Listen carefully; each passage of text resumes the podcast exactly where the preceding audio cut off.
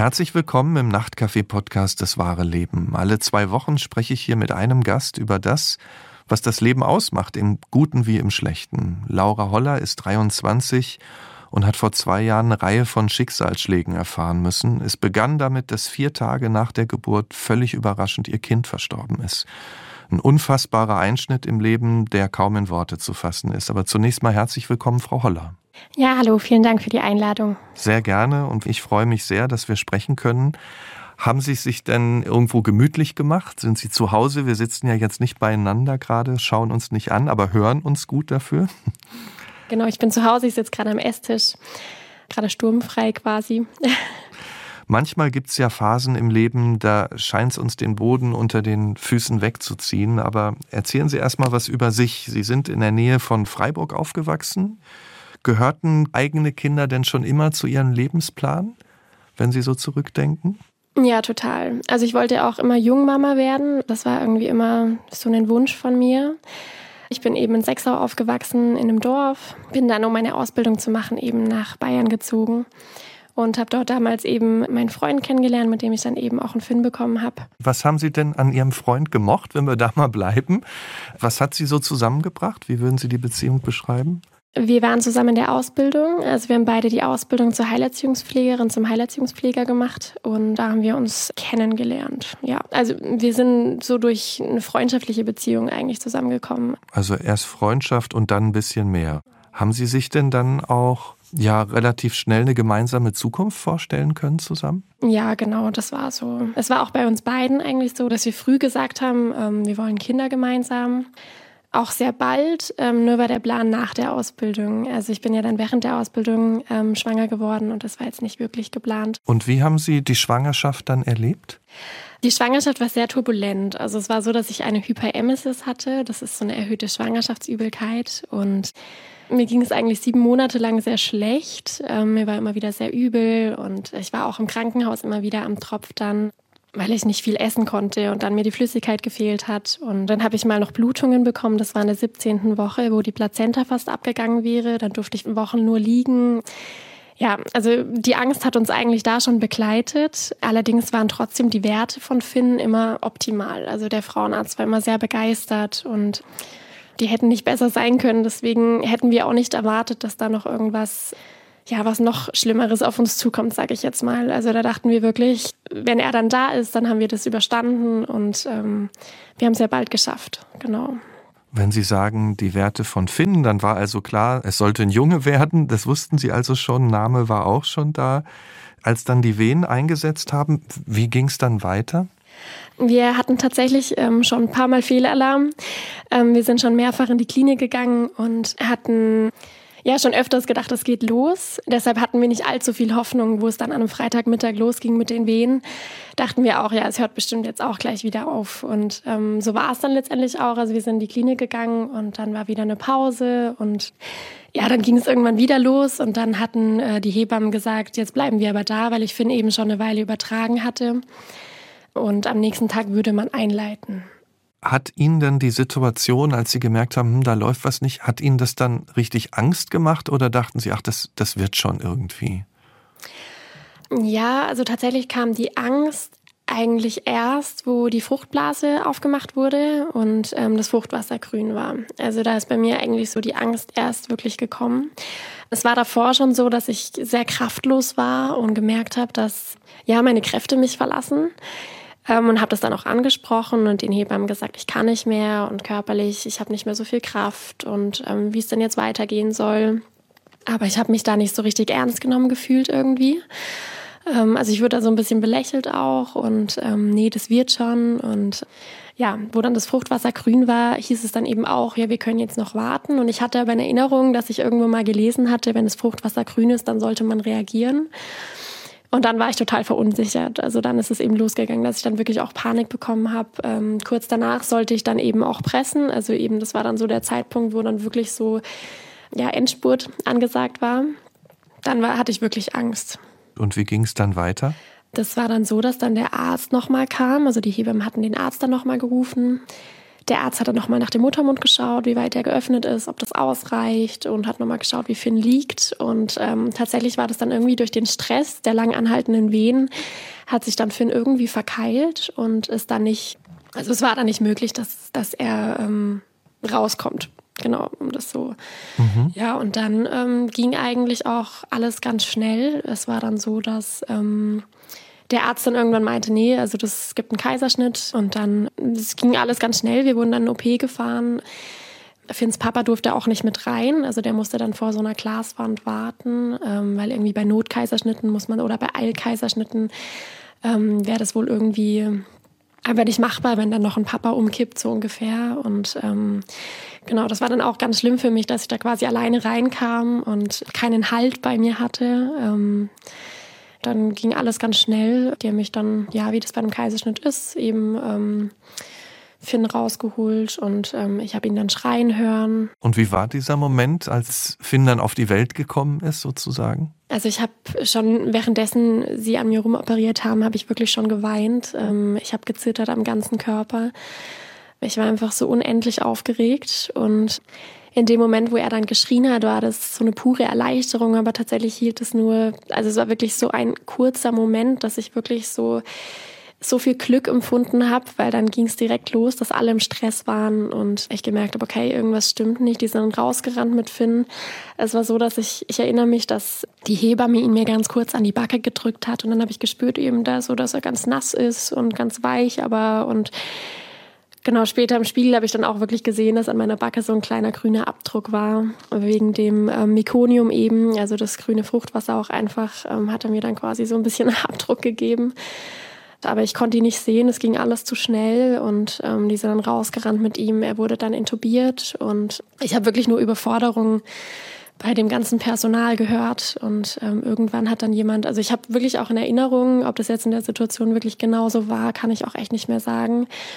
Aber ich habe mich wirklich total alleingelassen gefühlt in diesem Raum. Und also es hat niemand gesagt so richtig, hören Sie mal, das und das passiert jetzt gerade? Also Sie wussten gar nicht so nee, genau. gar nicht. Hm, okay. Das ist natürlich in so einer Situation da alleingelassen zu werden, das ist also das stelle ich mir ganz schlimm vor, ehrlich gesagt. Und dann, wann war es dann soweit? Also, dass jemand gekommen ist und gesagt hat, wie es um Finn steht? Also irgendwann war es so, dass einem Anästhesist gesagt wurde, gehen Sie doch mal zu Frau Holler und ähm, der kam dann und war dann ganz lieb und einfühlsam und hat dann auch nochmal gesagt, herzlichen Glückwunsch, Sie sind jetzt Mama und er hat dann gesagt, eben 9.53 Uhr, ähm, um die Uhrzeit ist er eben geboren und ja, irgendwann, also ich wurde dann tatsächlich erst rausgefahren. Also ich erinnere mich gar nicht, dass in dem Operationssaal hat, glaube ich, wirklich keiner mit mir gesprochen. Also ähm, ich glaube, da wusste einfach noch niemand wirklich, was hier gerade abgeht. Also das war wirklich, ähm, da waren einfach alle nur überfordert. Also da konnte mich jetzt auch keiner irgendwie stützen und sagen, hey, das wird schon. Ja, ich wurde dann rausgefahren. Ich habe halt dann auch gesagt, ich möchte bitte zu meinem Partner und wollte halt einfach nicht mehr alleine sein. Und dann wurde ich rausgefahren. Ähm, ich erinnere mich dann noch an die starken Schmerzen. Also irgendwie hat die Narkose ein bisschen früh nachgelassen, so habe ich das in Erinnerung. Und ähm, ich hatte dann echt sehr schlimme Schmerzen und ja, durch die Aufregung und einfach dieses Adrenalin, ich habe gezittert am ganzen Körper und ja, dann wurde ich hochgebracht auf die Intensivstation und sollte dort warten.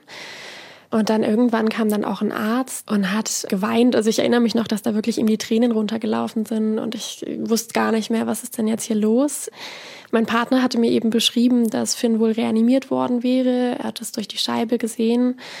Und dann wusste ich schon, irgendwas ganz Schlimmes ist passiert und ähm, also so ganz genau kann ich das tatsächlich alles auch gar nicht mehr wiedergeben, mhm. weil das einfach mhm. wirklich so in Trance passiert ist und ich das alles gar nicht so richtig realisieren konnte zu dem Zeitpunkt. Also ich habe wirklich dann äh, auf jeden Fall Stunden gewartet, dass ich mein Kind endlich mal sehen darf. Also ich habe ihn bis dahin ja gar nicht gesehen, habe irgendwann mal ein Foto bekommen, dann von der Hebamme, die dann kam.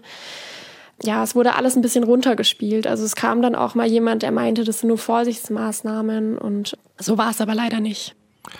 Finn wurde dann ja verlegt. Sie dachten, glaube ich, auch erst, dass sie gar nicht mitverlegt würden und richtig getrennt werden, aber sie wurden dann beide verlegt in ein anderes genau. Krankenhaus. Ne? In, in welcher Situation haben Sie ihn wiedergesehen?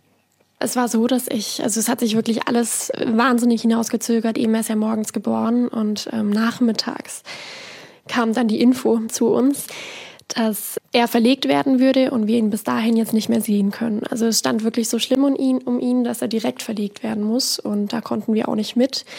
Und bei mir war es eben so, dass meine Entzündungswerte wohl einfach so hoch waren, dass die Ärzte aus dem Klinikum, wo ich Finn geboren habe, meinten, das könnten sie jetzt irgendwie nicht äh, verantworten. So, ähm, dann hat aber die Hebamme wohl mit allen gesprochen und das dann irgendwie organisiert, dass ich dann am Abend auch noch ähm, verlegt werden konnte. Und ich bin dann eben äh, nach Augsburg verlegt worden. Und ähm, Finn war dort schon auf der Intensivstation. Und genau, wir sind dann in ein Familienzimmer gekommen. Das war mein Wunsch. Also ich konnte mir nicht vorstellen, alleine zu sein dort. Mhm. Und und dann sind wir hochgefahren. Ich erinnere mich noch an den Aufzug, ähm, wie wir da hochgefahren sind, diese Station. Und dann haben wir da geläutet, uns angekündigt und durften dann das erste Mal zu finden. Ja, wie ging es Ihnen? Welchen Eindruck haben Sie von ihm gehabt? Also es war wirklich sehr beklemmend für mich. Ich weiß es noch, für mich war das wirklich, das ist alles wie in einem Film passiert. Also ich habe das wirklich nicht realisieren können, dass es mein Baby ist, was da liegt. Es war ein sehr großer Raum es standen sehr viele Inkubatoren dort drin, also ähm, sehr viele Frühchen, um die es auch sehr schlecht stand. Ganz, ganz kleine Babys. Ich habe ein Baby schreien hören. Ich habe sowas in meinem ganzen Leben noch nie gehört. Sowas Leises und Zartes. Und dann lag da mein großes Kind, also wirklich Finn war riesig, ähm, gegen diese ganzen anderen kleinen Babys um ihn rum er war total kräftig und, und hatte schon wirklich so Speckbeinchen und Speckärmchen, sah total gesund aus und wirklich, ja, ich konnte es gar nicht glauben, dass das jetzt mein Baby ist, dass der noch in mir drin war am Morgen. Und dann haben wir erstmal geweint natürlich und ähm, waren gleichzeitig auch hin und weg von ihm und, und total gerührt und voller Freude, unser Kind zu sehen und ist gar nicht in Worte zu fassen, was wir in dem Moment empfunden haben. Also das war wirklich wunderschön und, und grausam zugleich. Also so alles hat einen überkommen. Also diese Angst, dann, dass wir in dieser Situation sind, nicht zu wissen, was auf uns zukommt, aber gleichzeitig eben diese Freude, ihn zu sehen, der Stolz als frisch gebackene Eltern und ja. Also wie groß war die Hoffnung, dass er es schafft? Haben die Ärztinnen und Ärzte Ihnen da Hoffnung gemacht denn, dass, dass er es packen kann? Tatsächlich bis dahin wahnsinnig. Also es war so, dass auch in der Klinik, wo er geboren ist, eben, die haben das sehr runtergespielt. Und auch im Krankenwagen zum Beispiel war auch Sanitäter, der mich total versucht hat runterzuholen und es wird schon alles und ja, uns Mut zugesprochen haben und das habe ich auch irgendwie geglaubt, bis wir auf der Intensivstation waren und habe dann ähm, die Intensivschwester, die gerade für Finn zuständig war, gefragt. Ich weiß es auch wirklich noch ganz genau, wie ich das gefragt habe. Ja, geht's ihm denn jetzt gut? ähm, weil ich dachte, okay, vielleicht mit den Maschinen und der Unterstützung jetzt, vielleicht reicht es jetzt quasi aus. Und sie hat dann wirklich ähm, mich da so richtig von oben runter geholt und meinte dann, nee, also gut geht's ihm nicht, also er schwebt in Lebensgefahr. Und dann ist für uns halt wirklich, in, also für mich in dem Moment wirklich eine Welt zusammengebrochen, weil ich einfach so dieses Lebensgefahr war für mich, das war mir zu dem Zeitpunkt, ich wusste, es ist was Schlimmes passiert. Aber ich wusste nicht, dass es um mein Kind so schlimm steht. Also das wollte ich entweder nicht wahrhaben oder ich habe es halt wirklich einfach nicht, also ich konnte es nicht begreifen. Ist das überhaupt auszuhalten, daneben zu stehen und zu wissen, es geht jetzt hier um Leben und Tod für mein Kind? Es ist schwierig. Also ähm, man hält es wirklich kaum aus. Also es ist wirklich. Ähm, Ach, ähm, die Tage, also ich, ich kann wirklich gar nicht alles genau wiedergeben, wie diese Tage verlaufen sind, weil ich da so viel verdrängt habe und ja, ich konnte auch tatsächlich oft nicht zu Finn hochgehen. Also das ist meinem damaligen Partner, also Finns Papa, eben leichter gefallen oft. Für mich war das oft einfach so ein, ich habe da wirklich auch in der Zeit, wo Finn bei uns war, versucht viel zu verdrängen und mir einzureden, er schafft es schon und aber diese Gedanken, das ist echt nicht so einfach, wenn man halt immer wieder auch gesagt bekommt, wie schwierig das alles ist für ihn und was dann alles kaputt gegangen ist bei dieser Aspiration eben. Das war echt eine sehr schlimme Zeit, ja. Sie sprechen ja von Ihrem Freund, der ja da war, der bei Ihnen war. Wie sah es denn aus mit Ihrer Familie? Wurden Sie auch von anderen in dieser Zeit auch gestützt? Wahnsinnig, ja.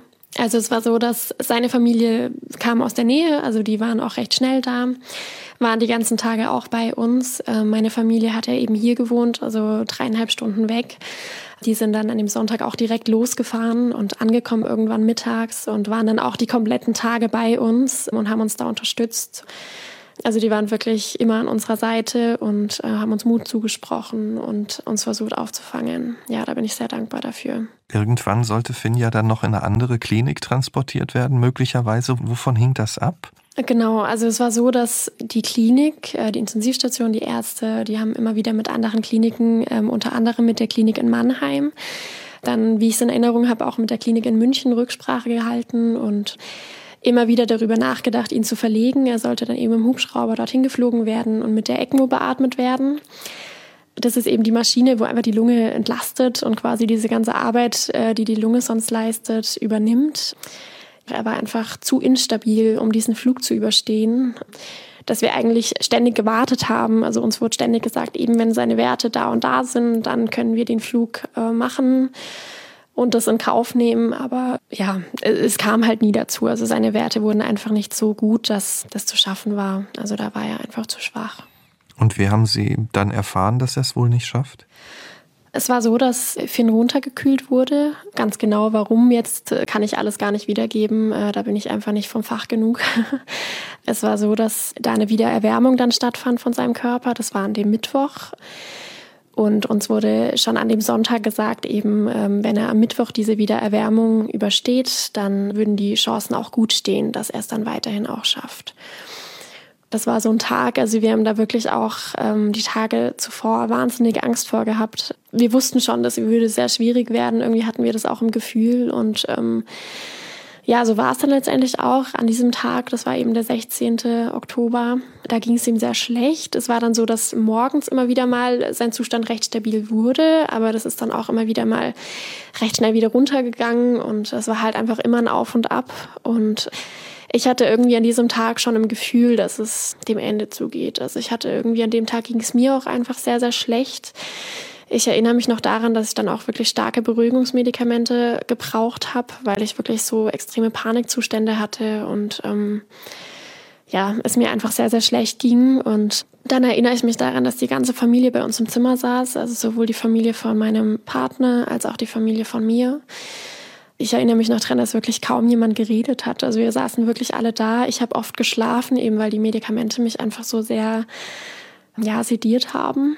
Es war dann so, dass der Papa von meinem ehemaligen Partner, der ähm, war auch Intensivpfleger, der kannte sich da ein bisschen aus und der ist dann zu Finn hochgegangen und ähm, war dann bei ihm, eben weil uns wichtig war, dass jemand immer bei ihm ist und ich einfach zu dem Zeitpunkt gerade nicht konnte. Also es war für mich so schwer in der Situation, dass ich einfach gerade nicht in der Lage war, da jetzt hochzugehen. Und uns war klar, also es wurde ausgemacht mit den Intensivschwestern, wenn es Finn schlecht gehen würde, dann würde sofort jemand zu uns runterkommen auf die Station und uns abholen, dass wir bei Finn dann sind in der Situation. Und ähm, ja, irgendwann, ähm, eben ich habe so ein bisschen gedöst durch die Medikamente und ähm, alle saßen bei uns und irgendwann ging ganz schnell die Tür auf, wo dann die Intensivschwester reinkam und mein ehemaliger Schwiegervater. Und ähm, dann wusste ich schon, jetzt wird mein Kind sterben. Also es war in der Situation, das war auch für mich so der einer der grausamsten Momente, also der sich wirklich auch einfach in meinen Kopf eingebrannt hat. In dem Moment hat mich wirklich, also ich erinnere mich noch an dieses Stechen. Also ich habe dann wirklich wie so ein Stich ins Herz bekommen. Also in dem Moment mhm. bin ich wirklich dann auch ohnmächtig geworden. Es hat einmal so geknallt in mir, eigentlich kann man schon sagen. Da ist einfach alles kaputt gegangen, meine ganze Welt irgendwie zusammengebrochen. Mhm. Und ähm, ja, dann bin ich aufgewacht, wie halt der Arzt dann eben in meinen Augen rumgeleuchtet hat und versucht hat, mich eben wieder zu Bewusstsein zu bekommen. Und ähm, ich wusste dann, okay, jetzt ja, jetzt bin ich wieder bei Bewusstsein und jetzt muss ich äh, zu meinem Kind nach oben und ihn begleiten. Und ähm, haben, haben Sie ihn denn dann noch gesehen oder noch mal berühren können? Ja, also es war dann so, dass wir dann wirklich ähm, ganz schnell, ich war dann auch wieder bei Bewusstsein, wir sind dann ganz schnell auf die Intensivstation nach oben gegangen und ähm, ich habe dann die Intensivschwester im Aufzug nochmal gefragt, ähm, ob es da noch irgendeine Chance gibt, ob es da noch irgendwas gibt. Ich konnte es mir aber nicht vorstellen, dass bei der Medizin von heute das nicht möglich ist, meinem Kind zu helfen, einem eigentlich kerngesunden Jungen. Also es war für mich einfach unbegreiflich, dass das nicht möglich ist, ihm zu helfen. Und dann hat sie aber auch nochmal gesagt, nee, dass er jetzt einfach so viel gekämpft hat und das jetzt nicht mehr möglich wäre.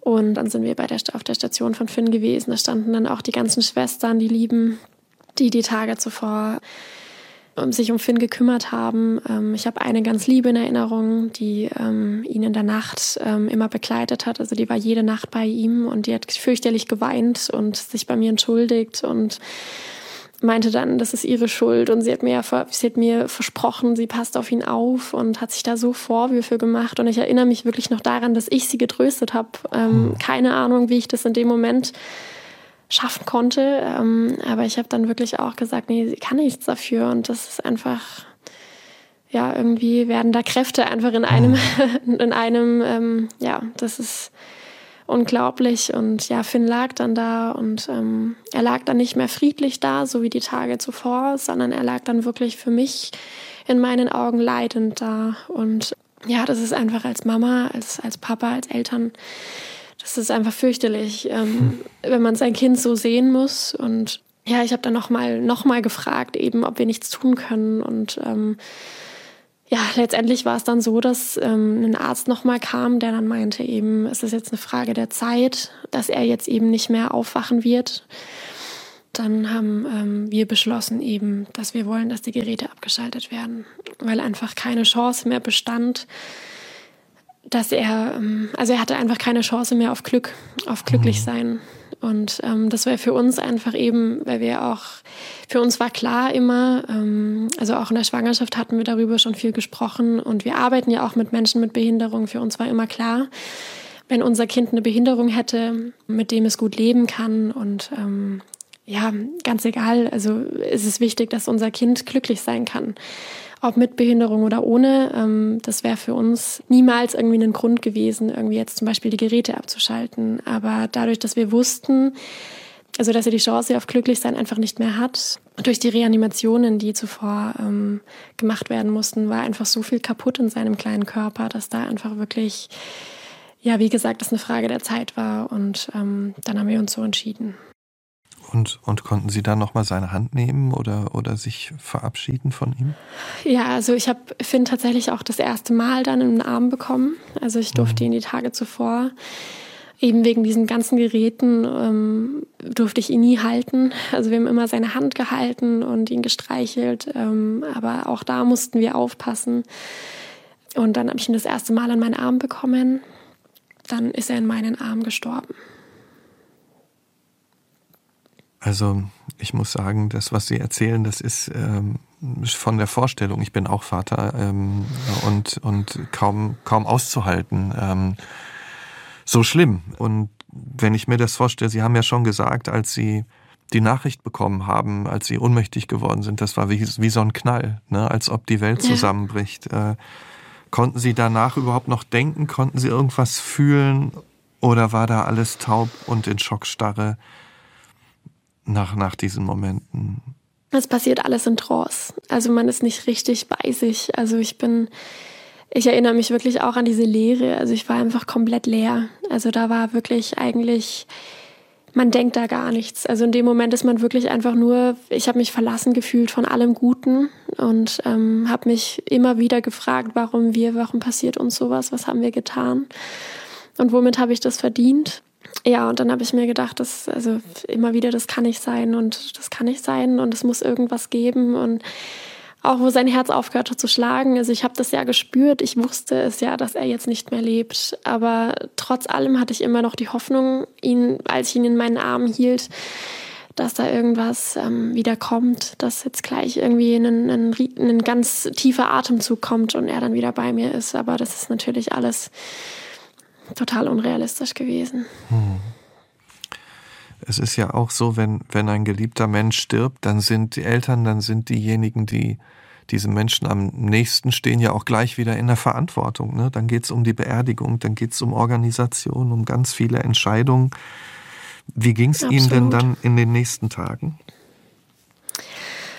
Ähm, also es war so, dass ähm, nachdem Finn gestorben ist, haben sie uns in den Nebenraum gefahren. Also ich lag eben im Bett, hatte Finn auf mir liegen und ähm, genau mein Ex-Partner und ähm, Krankenschwestern haben uns dann ähm, in das Zimmer nebenan gefahren und dort konnten wir dann zwölf Stunden lang Abschied nehmen. Also wir hatten dann ähm, die erste Zeit eigentlich gemeinsam als Familie, was wirklich wahnsinnig äh, verrückt ist eigentlich, weil man, weil wir so glücklich waren mit unserem Kind in den Armen, ähm, aber gleichzeitig natürlich auch unendlich traurig und in tiefer Trauer. Also es war halt die erste Zeit, die wir gemeinsam hatten, alleine.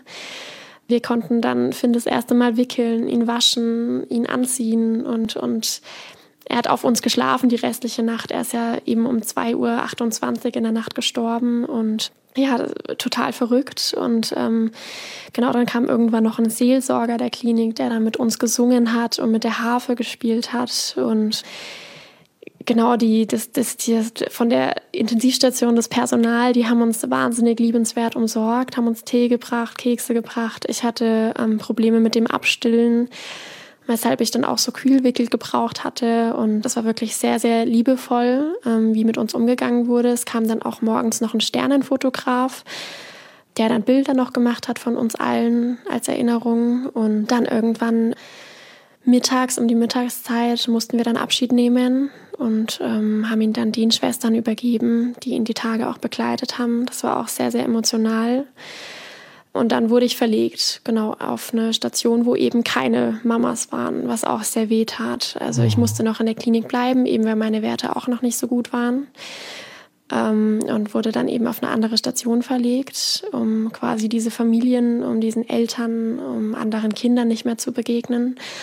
Ähm, was halt auch irgendwie gleich so einen Ausschluss bedeutet hat. Ne? Man wird jetzt mhm. quasi aus diesem Elternsein ausgeschlossen und man gehört jetzt nicht mehr dazu. Also das war für mich auch einfach wirklich so ein wahnsinniger Stich ins Herz. Und auf der neuen Station angekommen, kam dann auch direkt die Bestatterin und die hat dann alles mit uns weiter besprochen. Und ähm, letztendlich war es gut, dass man dann auch diese ähm, sich um diese Dinge kümmern muss und sich Gedanken machen muss, wie geht es denn jetzt weiter, wie wollen wir das für Finn gestalten, ähm, weil man dadurch ja auch ein bisschen Beschäftigung hat ne? und nicht die ganze Zeit nur ähm, in seiner Trauer versinkt und, und nicht mehr aus diesem Loch rauskommt, sage ich jetzt mal. Mhm. Man muss sich halt um irgendwas kümmern, man muss über gewisse Dinge nachdenken und ähm, ja, das haben wir dann damit auch getan.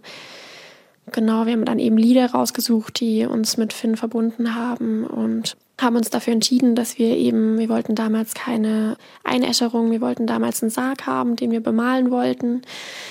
Ähm, haben dann eben alles, was wir uns vorgestellt hatten, ähm, angesprochen und ähm, ja, genau. Es ist ja dann leider auch noch schlimm weitergegangen ähm, in den nächsten Wochen und Monaten, denn ähm, einige Wochen nach Finns Tod gab es den nächsten Schicksalsschlag. Da ist ihr Großvater äh, verstorben und wenige Monate später dann auch noch ihre Tante. Und das war bei beiden ja so nicht abzusehen. Also es kam überraschend. Haben Sie dann manchmal gedacht, in dieser Zeit, ja, geht das denn jetzt immer so weiter? Also man hat ja so das Gefühl, das hört gar nicht mehr auf, oder? Genau, also tatsächlich war das so. Ähm, ich habe mich irgendwie absolut vom Glück verlassen gefühlt. Ähm, es war so, dass ich mich erinnern kann oder ich es so in Erinnerung habe, dass äh, dieser Abend wo ich diesen Anruf bekommen habe, dass mein Opa gestorben ist, da war ich gerade bei meinem Cousin in äh, Augsburg und das war so ein Abend, wo ich dann mit meinem besten Freund, mit einer guten Freundin ähm, eben bei ihm war. Wir hatten dann äh, saßen zusammen und hatten eigentlich endlich mal wieder, irgendwie hatte ich so einen Moment, wo ich das Gefühl hatte, okay, ich kann auch wieder in ein paar Momenten glücklich sein. Und ja, seit langem mal wieder eben war das auch. Und dann kam ein Anruf und ähm, mein Papa hat eben meinen Cousin angerufen und dann war ich total verwundert und ich dachte tatsächlich noch in dem Moment, vielleicht haben sie eine Überraschung für mich. Also ich war da irgendwie noch mhm. positiv gestimmt und dachte mir, eben weil meine Eltern sich da auch immer wieder so schöne Sachen überlegen und dachte dann, ja, was, was haben sie denn jetzt vor, so ungefähr. Und ähm, ja, dann kam mein Cousin rein in den Raum und ich habe schon gemerkt, okay, irgendwie ist da nichts Positives an seinem Blick, da ist gar nichts, gar nichts, was mit Glück oder mit irgendwas Schönem zu tun hat. Und ja, dann hat er mich versucht in den Arm zu nehmen und hat mir eben gesagt, dass mein Opa gestorben ist. Und ja, dann ist für mich wieder alles zusammengebrochen, zusammengefallen und ähm, ja, das war sehr, sehr, sehr schlimm in dem Moment, weil ich, ähm, mein Opa war im Krankenhaus Tage zuvor und ich wollte ihn unbedingt nochmal anrufen. Also ich hatte mit ihm nochmal telefoniert ein paar Tage zuvor. Das war ein sehr, sehr schönes Telefonat und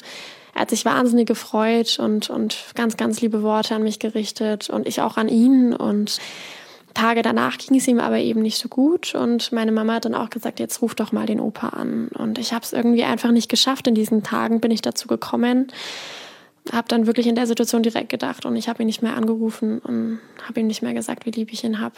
Mhm. Und ja, das war wirklich auch sehr, sehr schlimm. Wir sind dann auch am Abend direkt noch zu mir nach Hause gefahren. Und ähm, genau, ich konnte mich dann von ihm auch nochmal verabschieden. Und wenn Sie das alles zusammennehmen, also dann, wie gesagt, ein paar Monate später auch der Tod Ihrer Tante, hatten Sie dann einfach auch Angst vor dem nächsten Schlag, der Sie trifft im Leben? Absolut. Also es war tatsächlich bei mir auch so, dass ich mit sehr enormen Verlustängsten dann zu kämpfen hatte. Ähm, ist auch ein Grund, warum die Beziehung zu Finns Papa meiner Meinung nach auch gescheitert ist. Also auch ein Mitgrund, ähm, nicht der einzige, aber ein Grund weil ich einfach wirklich durch diese ganzen Verluste hatte ich massive Angst davor, noch einen Menschen zu verlieren und mhm. habe ihn dann auch wirklich ein bisschen eingeengt. Also daran erinnere ich mich auch noch, dass wenn er was machen wollte, irgendwie beispielsweise mit seinen Freunden, ich konnte ihn wirklich nicht gehen lassen. Also ich habe dann wirklich auch, nee, bitte bleib bei mir und und lass mich nicht auch noch alleine und hatte schon Angst, wenn er in die Arbeit fährt irgendwie, dass er jetzt irgendwie mit dem Auto da einen Unfall baut oder ähnliches. Ich hatte wirklich massive Angst davor, dass einfach jetzt ein Mensch nach dem anderen mich verlässt und ich am Ende ganz allein bin. Ja, und eben das mit meiner Tante war einfach auch völlig unerwartet. Also, dass sie ist einfach mal am Morgen leblos im Bett gelegen und damit hat einfach wirklich gar keiner gerechnet. Und ja. Sind, sind Sie und, und der Vater von Finn denn im Guten auseinandergegangen? Leider nicht wirklich, nee. Also es, man, wir haben es versucht, wir haben es wirklich oft versucht, miteinander irgendwie umgehen zu können, haben oft miteinander kommuniziert, was jetzt beispielsweise die Grabgestaltung betrifft. Ich bin ja nicht mehr in Bayern, heißt, er übernimmt hauptsächlich die Gestaltung des Grabes, wofür ich sehr dankbar bin. Aber irgendwie funktioniert das einfach nicht mehr mit uns. Also das ist, wir haben es oft versucht und ja, darüber kann ich jetzt auch leider nicht so genau was sagen. Ich, also ich weiß, dass er das auch nicht möchte und deswegen, ähm, also ich finde es sehr traurig. Ich würde sehr gerne normal mit ihm umgehen, aber ähm, einfach, das sind von beiden Seiten sehr große Verletzungen da, was es einfach sehr schwierig macht. Wenn ihr Kind verstorben, genau wie ihr Großvater, ihre Tante, die Beziehung scheitert, obwohl sie ja eine Hochzeit geplant hatten. Genau. Wie ist ihr Leben dann weitergegangen? War, wo kam Hoffnung her? Also wo kam, wo, wo kam irgendwas her, was sie aufgerichtet hat? Es sind tatsächlich, also es ist einfach meine Familie, also meine Eltern, meine Schwester und ihr Freund. Ähm, ja, meine Tanten und Onkels, Freunde. Ich habe wirklich sehr gute Freunde und ja, ich habe ähm, Halterin gefunden, dass andere ähm, Finn gesehen haben. Dass ähm, ich habe andere verwaiste Eltern kennengelernt, die mich wirklich ganz dolle aufgefangen haben, mit denen ich wirklich regelmäßig Kontakt hatte. Und ähm, genau, ich habe über Instagram ähm, da so ein bisschen Halt gefunden, ähm, habe da wie so eine Art Trauerblog gemacht und mich immer wieder ganz enorm ausgetauscht, eben mit anderen verwaisten Eltern und ähm, ich habe dann auch wieder versucht, arbeiten zu gehen, ähm, was für mich dann aber wirklich sehr schwierig war. Also da ist dann auch noch mal eine Bewohnerin gestorben, die wir dann verabschiedet haben in der Arbeit und irgendwie hat mich das Thema Tod halt nie losgelassen. Also ich konnte nie mal einfach nur durchatmen. Es kam irgendwie ja, der Tod kam irgendwie ständig um die Ecke und ähm, ja. Sie hatten ja eine Ausbildung zur Heilerziehungspflegerin gemacht. Was, als was haben Sie dann gearbeitet? Also ich habe die Ausbildung ja nicht abgeschlossen, aber ich habe dann quasi als Mitarbeiterin im Gruppendienst einfach gearbeitet. Also schon im gleichen Bereich, aber eben jetzt nicht mit der ähm, abgeschlossenen Berufsausbildung, genau. Hatten Sie denn immer noch, also dieser Kinderwunsch, war, war der denn noch da? Extrem, ja. Also es war so, dass ich äh, schon immer wieder versucht habe, vernünftig zu sein und habe mir auch immer gesagt, nee, und das, ich habe ja auch keinen Partner gehabt. Ich habe mich sehr schnell dann auch in eine neue Beziehung geflüchtet. Ich habe dann auch eben einen alten Bekannten, den ich immer mal wieder so kannte. Genau, irgendwie hat es uns dann zusammengebracht. An einem geselligen Abend haben wir uns dann quasi nochmal kennengelernt und ähm, dann ist es sehr schnell gegangen, dass ich da quasi eine neue Beziehung eingegangen bin. Also eine Flucht, eine Flucht in einen Neuanfang sozusagen. Ja, kann man schon so sagen, ja. Es hat sich sehr schnell herausgestellt, dass es zwischen uns einfach doch nicht so passte. Allerdings war ich da dann schon schwanger, was anfangs wirklich auch so ein bisschen ja, total schwierig war natürlich. Ne? Man hat dann gemerkt, dass es zwischen uns doch nicht so passt. Ähm, einerseits war ich total glücklich, nochmal Mama zu werden. Das habe ich mir auch wirklich so gewünscht. Andererseits war der Wunsch nach einer Familie einfach auch so enorm. Und ja, da habe ich dann gemerkt, dass es halt doch alles nicht so wird, wie ich mir das gewünscht hatte. Und ähm, hatte dann eine große Angst davor, wie ist es dann alleine zu sein. Ich bin ja dann wieder nach Hause gezogen und er wohnt weiterhin in Bayern und eben auch mit der Entfernung, da ist dann auch nicht wirklich die Unterstützung da und ähm, wo mir das dann alles so bewusst wurde. Ich war da eben zu dem Zeitpunkt dann auch in der Klinik und ähm, ja, da hatte ich dann schon große Angst. Aber wurden Sie da dann nach all dem, wenn ich mir das so vorstelle, was Sie erlebt haben, ne, auch mit der mit der Schwangerschaft, mit dem Erlebnis äh, mit Finn, Wurden Sie da dann auch psychologisch einfach professionell begleitet, aufgefangen? Also, weil alleine, finde ich, ist manches ja einfach schwer zu verarbeiten, oder? Absolut.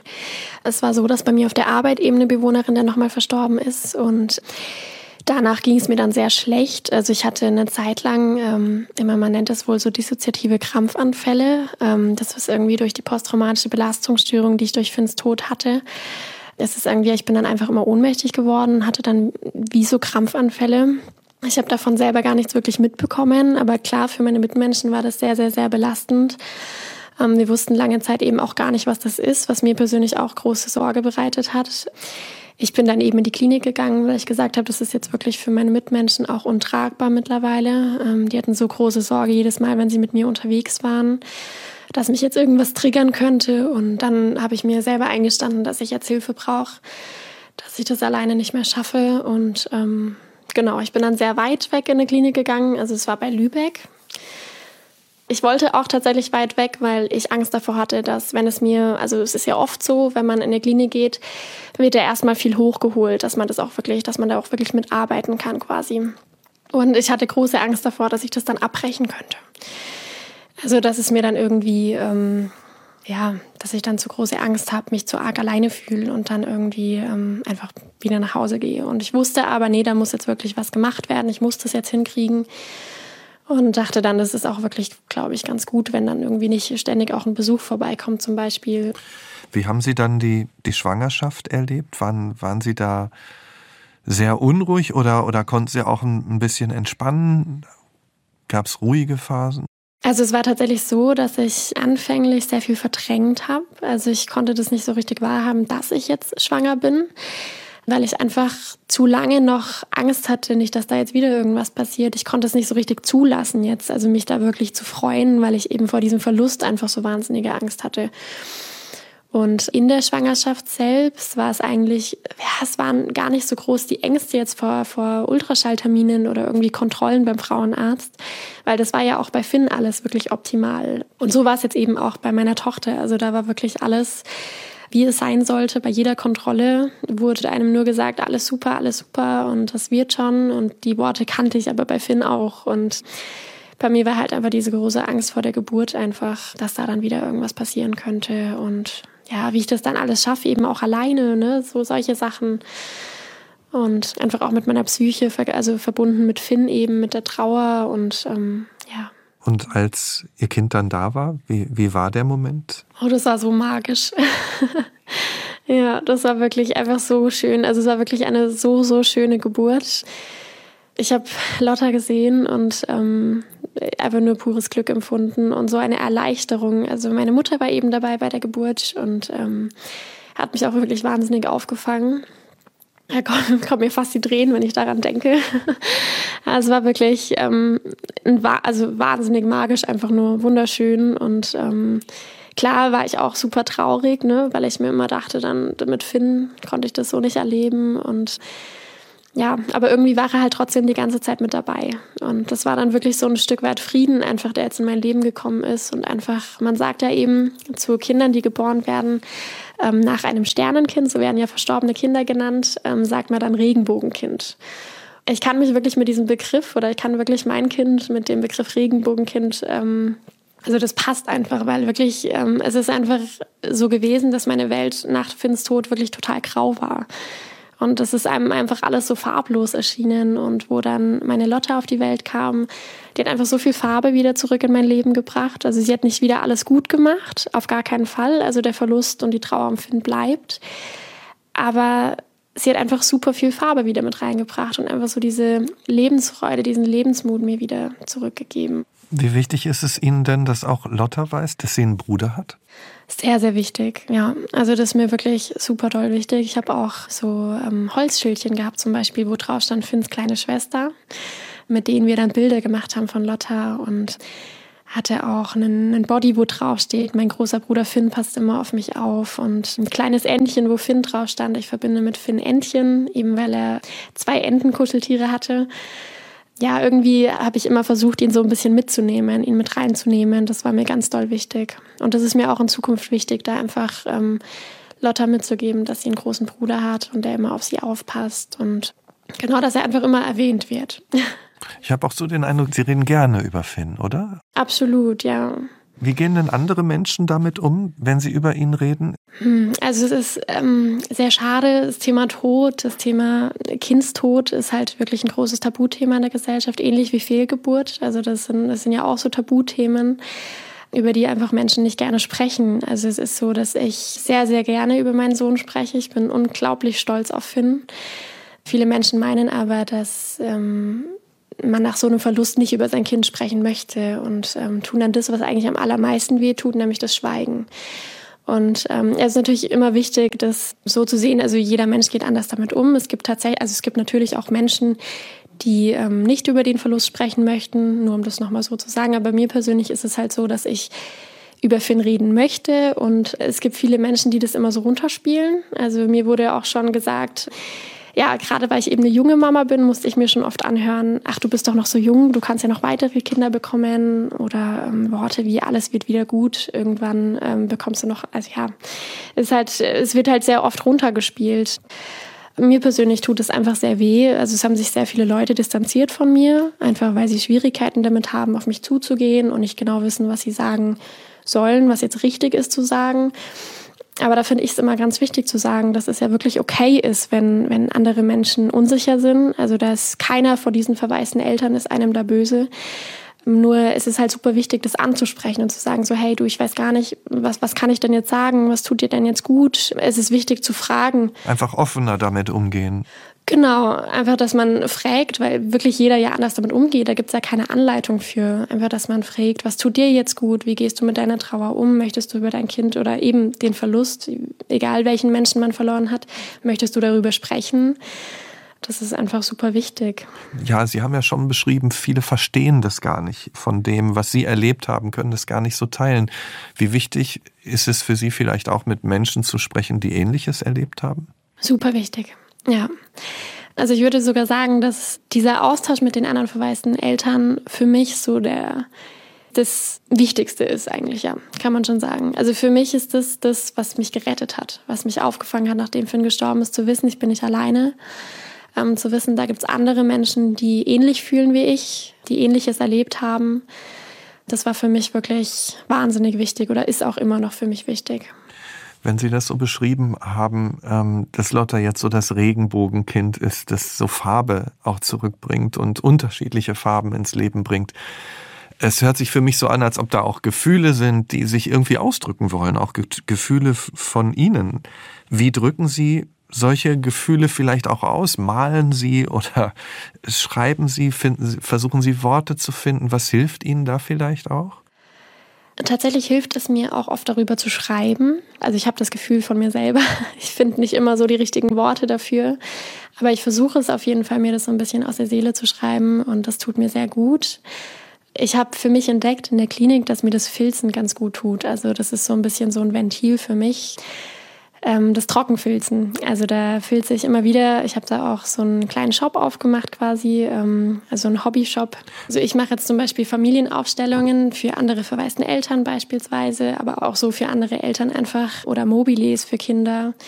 Ich mache da so Familienporträts, kann man sagen, genau, wo einfach das verstorbene Kind oder der verstorbene Mensch mit drauf ist. Und ähm, das hat mir in der Klinik eben habe ich das so ein bisschen für mich entdeckt. Da habe ich eben einen Mond gefilzt, wo Finn und Lotta mit mir drauf sitzen und dann Regenbogen und einen Stern. Und es ist auch so der Eindruck, Sie leben in der Familie zu dritt. Ja, total. Ja.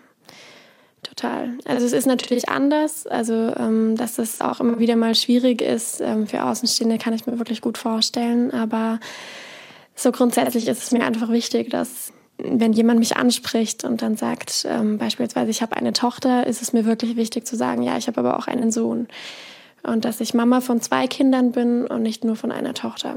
Und wenn Sie auf Ihr Leben schauen, nach all dem, was Sie erfahren haben jetzt in den letzten Jahren, was ist Ihnen heute wichtig im Leben? Das zu schätzen, was man hat.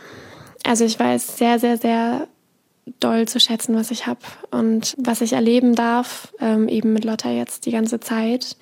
Jeder Entwicklungsschritt von ihr und jedes Lachen weiß ich sehr, sehr, sehr zu schätzen. Genauso weiß ich meine Familie wahnsinnig zu schätzen. Ähm, mein Freund, ich habe tatsächlich einen neuen Freund, der wirklich sehr, sehr toll ist ähm, und mich wahnsinnig unterstützt, auch mit meiner Tochter. Und das weiß ich alles wirklich wahnsinnig zu schätzen. Vielen Dank, Frau Holler. Alles Gute für Sie, für Ihre Familie, für Ihren Freund. Und Sie haben gerade mal gesagt, Sie haben von sich den Eindruck, dass Sie nicht so die Worte finden manchmal, um das auszudrücken, äh, was Sie empfinden. Also ich kann nur das Gegenteil sagen. Zumindest hat sich bei mir ganz, ganz viel von dem, was Sie erlebt haben, vermittelt. Und vielen, vielen Dank dafür. Das freut mich sehr. Vielen Dank Ihnen, dass ich dabei sein durfte. Danke. Und Danke auch an Sie fürs Zuhören. Wenn Ihnen dieser Podcast gefällt, dann abonnieren Sie ihn gerne und diskutieren Sie mit auf unserer Nachtcafé Facebook-Seite. Bis bald hier im Nachtcafé Podcast Das wahre Leben. Ich bin Michael Steinbrecher. Wir hören uns.